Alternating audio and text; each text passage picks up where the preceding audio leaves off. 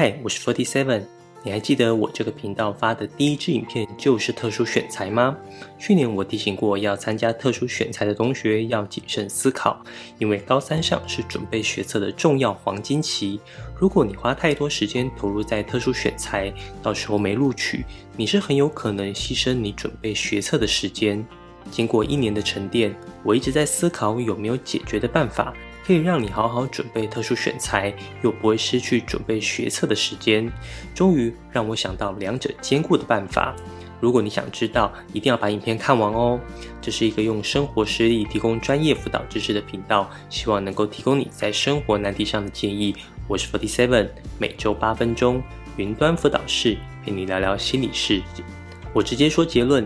要参加特殊选材的人，九月底之前先把你的书审资料准备好八成，再来就不要再碰特殊选材的相关事宜了。直到正式报名之后，再开始微调书审资料，练习面试。为什么我会这样建议呢？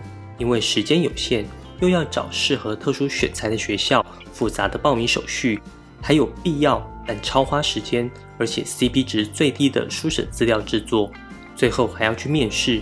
然后你可能不止去一间。如果你九到十一月在等各校简章，你怎么会有心思准备学测？十一月开始报名后，大概要花一个月制作书审资料，而且通常你会写得很烂，还要拿去给老师改。十二月一整个月你都在面试，然后告诉你被取、没录取，或者你正取，但你想放弃，因为学校你不满意。接着十二月底，你才开始全心投入学测。那你不是炸掉了？要解决这个问题，你就要重新排定时间顺序。书审资料不是报名完才开始写，而是现在就可以写。或许你会想，我又不知道要报哪一间学校，要怎么写呢？请问你会因为你报名不同的学校，过往经历就会有所改变吗？你的比赛、检定、服务学习已经是既定事实，你不需要等到确定报名才能写，你现在就可以写。至于要怎么写，我后面再告诉你。在这之前，我们要先看看你是否适合参加特殊选材。基本上，我把想参加特殊选材的人分为三类人：一、破釜沉舟型；二、姑且一试型；三、录取导向型。破釜沉舟型就是非常希望，而且认为自己可以在特殊选材中录取的人。这类型的同学大多属于偏才型的，是高中三年在特定领域投入特别多的同学，而且取得不凡的成就。这类同学因为在特定领域的优秀表现，通常对学校的选择也是看高不看低。如果可以拿到全国科展冠军，那他的研究能力应该就超过大部分的同学。这样的科展能力，就算去读最好的大学校系，应该都可以发挥得很好。但是问题是在台湾的考试制度中，天才型的学生要就读顶尖大学的机会非常渺茫。就算现在是五选四的年代，甚至未来变成五选三，这些偏才型的学生还是不容易透过考试制度就读顶尖大学，因为他们厉害的只有一科，甚至是只有一个领域，例如昆虫研究、写程式。如果全国最会写程式的人想念台大资工，他就需要英文、数 A、自然三科接近满分。但是在特殊选材，或许只靠写程式这项技能就可以让他就读顶尖大学资工系。这也是一开始特殊选材期待的选材对象——偏才型的学生。那为何说他们是破釜沉舟呢？因为特殊选材几乎是他们可以透过单一技能前往心仪学校的唯一机会。而这些同学通常只会去推排名前面的学校，这样胜算就不太有把握了。毕竟会去这些顶尖大学的特殊选材学生，应该都是该领域的一方之霸。你有科展冠军，我有奥林匹亚国手，真要比起来，输赢都很难说。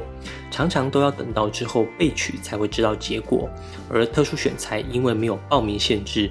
通常至少会报名两三间以上，这里的时间成本其实赌蛮大的，但对偏才型的学生却是相当值得一拼。第二个，姑且一试型，这类同学通常是高三觉得自己的资历不差，应该可以试试看，但就算没上，还是可以去考学测。通常基础能力还不错，但是因为学科基础不错。报名特殊选材时，大概也是会往上看。毕竟，如果学测就可以考到国立大学，特殊选材去报名私立大学也没什么意义。虽然姑且一试型的或许资历上不会太差，但是在企图心上，我想还是会输给破釜沉舟型的。毕竟他们可是整个高中三年都在准备特殊选材。另外还有一种姑且一试型的，是无法量化的资历，尤其在社会组的科系之中，例如心理系、政治系，这个要比什么？比看谁当比较多次班长吗？这些科系通常没有一个量化的比赛当做指标，学生就会从对这个科系的解读，提出自己有利的资历，那教授拿到的资料应该就非常多面向，评比起来难度就非常高了。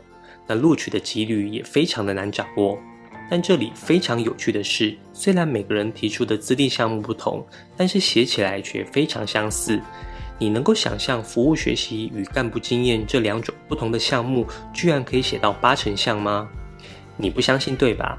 我猜一下这两个你会怎么写？我在这次的服务学习学到如何弯下腰服务他人，我在当班长的过程学到如何领导他人。虽然这两句话不一样，但你有没有感觉非常的相似？在自传这种重整型的档案，因为怕错，所以每个人写的方式都差异不大，但差异不大就无法脱颖而出。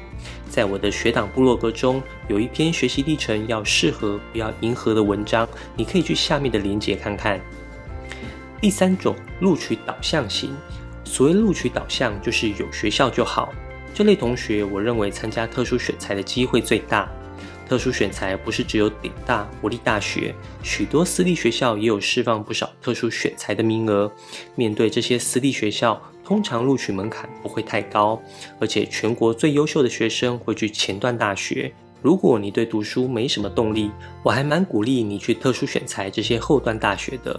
就算你没什么资历，我都觉得可以去试试看。因为你的对手可能也都没什么资历，反正都没读书动力了，撑到学测可能结果也差不多吧，不如就去试看看吧。就算没上，这些书审资料、个人申请也用得到。接下来我要教你特殊选材的准备秘诀。在完成报名后，首先特殊选材通常需要先缴交书审资料，通过后才有可能被通知要去面试。这些书审资料不是你过去上传的学习历程，而是将你个人的资历重新汇整成自传、读书计划、申请动机以及各项佐证资料。有的科系有申请书要填，有的没有。同学只要针对你想特选的科系去看看相关简章就可以。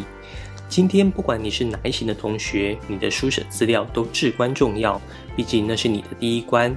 所以好好的呈现这些资料，就是你九月份应该要做的事。那为什么不是十月份或之后报名再开始呢？因为特殊选材的录取相当不稳定，不管如何，你都还是要准备学测。如果读书读到一半开始做书审资料，之后要再找回读书感觉，又要再花好长的时间。前面我们提到，你的既有经验已经不会改变，你就把你觉得适合放在特殊选材的经历做成一份一份的档案，比赛一个档，检定一个档，社团一个档等等，或者更细节的，某个比赛一个档，某个活动一个档，每一个档案就是你书审资料的拼图。当你把每块拼图都做好之后，报名再开始拿出适合的拼图就可以。这里的拼图最好都要有强烈的个人标签，才不会跟别人的拼图一样。如果你想知道怎么快速打造个人标签的拼图，写出连你自己都很满意的书审资料，可以到描述栏那边去看看。我有录制一堂十五分钟的文案式学习历程免费公开课，看完你就知道怎么在短短两周内写出连你自己都很满意的书审资料。九月先做完八成个人拼图，接着开始准备学测。十一月报名完毕之后，再去挑适合的拼图微调。十二月如果有被通知要去面试，再开始练习面试。我认为这对你来说应该是一个比较好的节奏。今天是九月三号，你有一个月的时间可以好好的准备拼图。祝各位同学特殊选材顺利上榜喽！